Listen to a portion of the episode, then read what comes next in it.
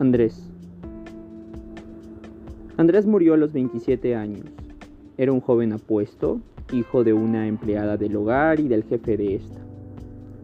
El jefe echó de la casa a su madre, quien con hijo en brazos tuvo que buscarse un nuevo futuro.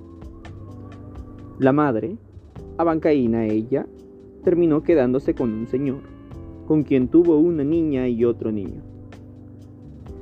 Andrés creció en un barrio pobre, mi padre lo conoció ya que vivimos muy cerca a su casa.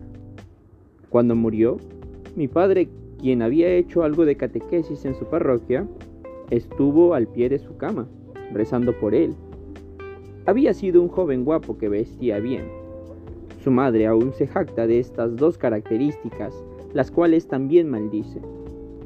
Un joven guapo, encandilado por las palabras de otras personas, una mayor, mucho mayor que él, tengo entendido que estudió arquitectura o diseño de interiores y que estos le fueron pagados por algún amante, porque Andrés era gay y mantenía relaciones con un sujeto que le doblaba la edad. Al final lo votó luego de tener sexo, cuando se consiguió otro chico más joven. Era querido en el barrio, una calle arenosa, larga, con ocho paupérrimas casas en cada margen, en la ladera de un pequeño cerro donde se juntaban jóvenes drogadictos. Así que cuando comenzaron las diarreas y los dolores, el barrio entró como en una fase de tristeza.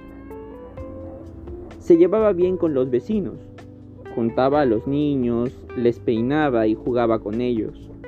Era educado, apreciado, incluso solía bañar a los perros callejeros de la cuadra.